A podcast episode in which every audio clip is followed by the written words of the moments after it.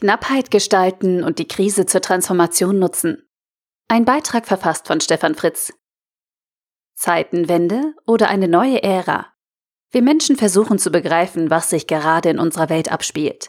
Eine neue Sicherheitslage, ein neues Verständnis für die Zerbrechlichkeit unserer Gesellschaft durch einen winzigen weltweiten Virus und die sich daraus ergebenden massiven Lieferkettenprobleme. Unsere globale Wirtschaft ist in Summe nicht flexibel und robust genug, um die externen Störungen der letzten zwei Jahre zu bewältigen.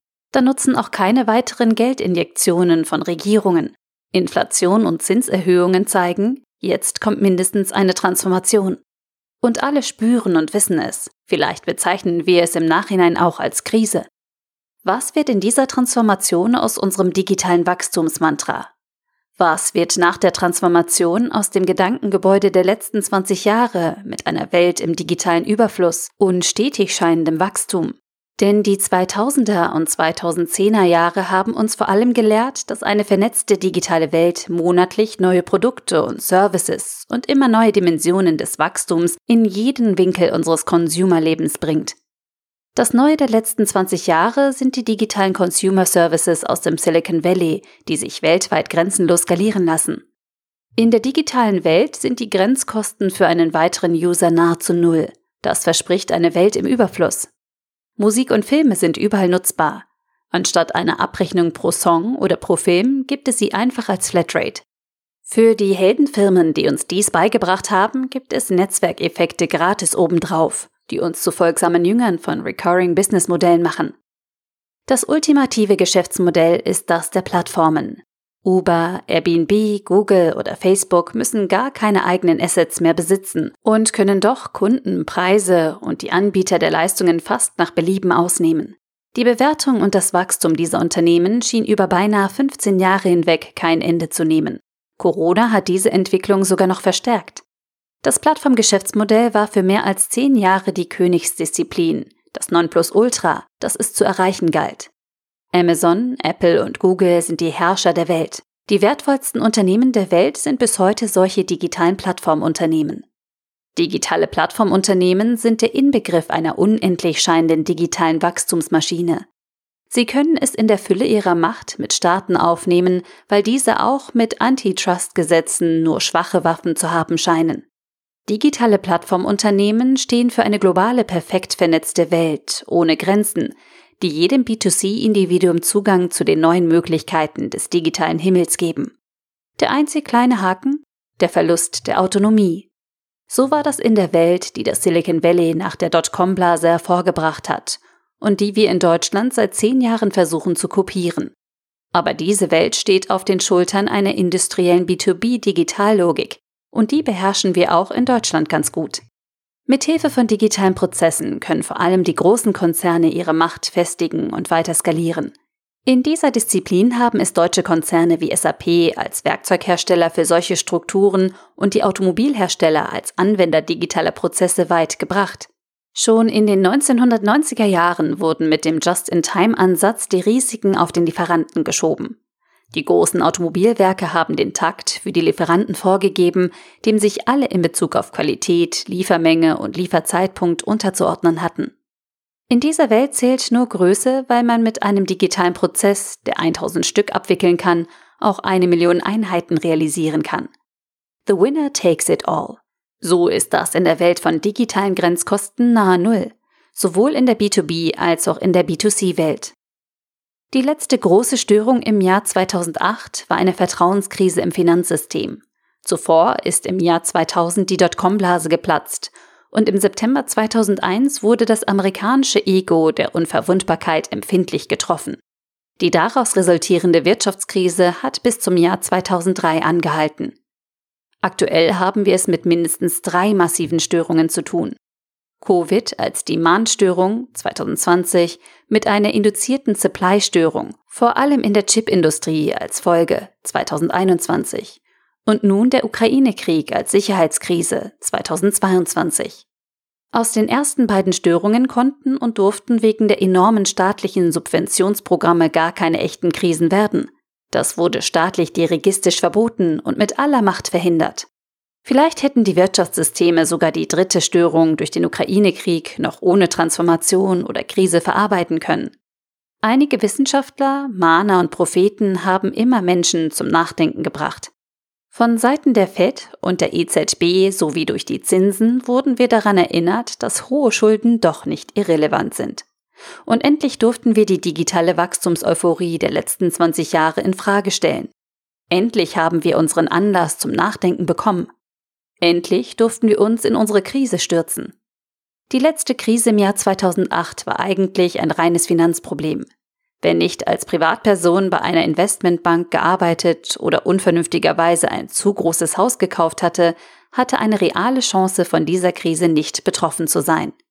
Aber jetzt, endlich, ist so viel aus dem Lot geraten, dass wir uns mit aller Energie in den Krisenmodus stürzen können. Und das tun wir Menschen mit Hingabe und Leidenschaft.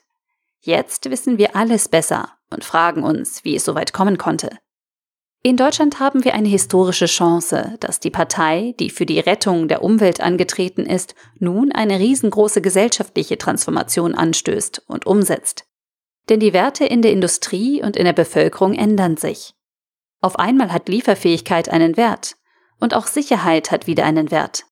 Kostenoptimierung ist nicht mehr der wesentliche Punkt. Plattformen sind ethisch nicht mehr okay. Wachstum um jeden Preis wird nicht mehr geschätzt. Diese Wertetransformation bringt uns in eine neue Epoche. Eine Epoche, in der digitale Technologie immer noch ein wesentlicher Treiber ist. Aber Digitalisierung wird nicht mehr für unendlich erscheinendes Wachstum eingesetzt, sondern zur effizienten Verwaltung einer neuen Knappheit. Denn Sicherheit erfordert, die Knappheit jeglicher Form von Ressourcen effizient zu verwalten. Nach Uber, WeWork und Peloton sind die goldenen Digitalisierungsjahre mit unbändigem Wachstum vorbei. Covid hat durch das viele Geld im Markt die Party nochmal verlängert. Aber an vielen Stellen ist eine neue Besinnung auf Werte zu spüren. Das ist eine Chance für die Impact-Logik. Kreislaufdenke, Einbeziehung von SDG in Businesspläne, das handwerklich aufwendige Einbinden von konkreten Auswirkungen unternehmerischen Handelns auf die SDG und damit auf unseren Planeten, Genau mit diesem Spirit vom Impact-Unternehmertum und Impact-Investing können wir diese Transformation aktiv und positiv gestalten. Die Megatrends dieser Transformation sind heute schon klar zu erkennen. Knappheit von Human Resources. Die Globalisierung der letzten 30 Jahre wurde getrieben durch unsere Go-East-Mentalität zur Reduktion von Lohnstückkosten. Denn dort gab es lange Zeit die preiswerteren Arbeitskräfte. Zunächst Osteuropa, dann China und Asien. Diese Zeiten sind jetzt vorbei. Der Fachkräftemangel macht sich in immer mehr Bereichen bemerkbar und kann, wenn überhaupt, nur durch einen massiven Digitalisierungsschub gedämpft werden. Knappheit von Umweltressourcen. In den letzten Jahren haben wir uns vor allem auf die CO2-Einsparung gestürzt. Mit den SDG stehen in Summe 17 auf UN-Ebene abgestimmte Ziele zur Verfügung. Mit diesen haben wir den ressourcenschonenden Umgang mit unserem Planeten in konkret umsetzbare Ziele verpackt. Das ist ein idealer Startpunkt für die Impact-Logik für Investoren, Unternehmer, Mitarbeiter und Verbraucher. Knappheit in der Supply Chain. Lagerpuffer haben einen Wert, wenn sie die Lieferfähigkeit erhöhen. Unternehmen, die ihren gesamten Einkaufsprozess und die Produktions-Batch-Größe durch vollständig digitale Prozesse am Engpass ausrichten können, schaffen für Kunden durch höhere Lieferfähigkeit einen Mehrwert. Scarcity und Engpässe müssen erkannt und aktiv gemanagt werden. Dezentrale und offene Marktplätze anstatt zentraler Plattformen. Die Politik hat begonnen, wirksame Mittel gegen zentrale Plattformen zu finden.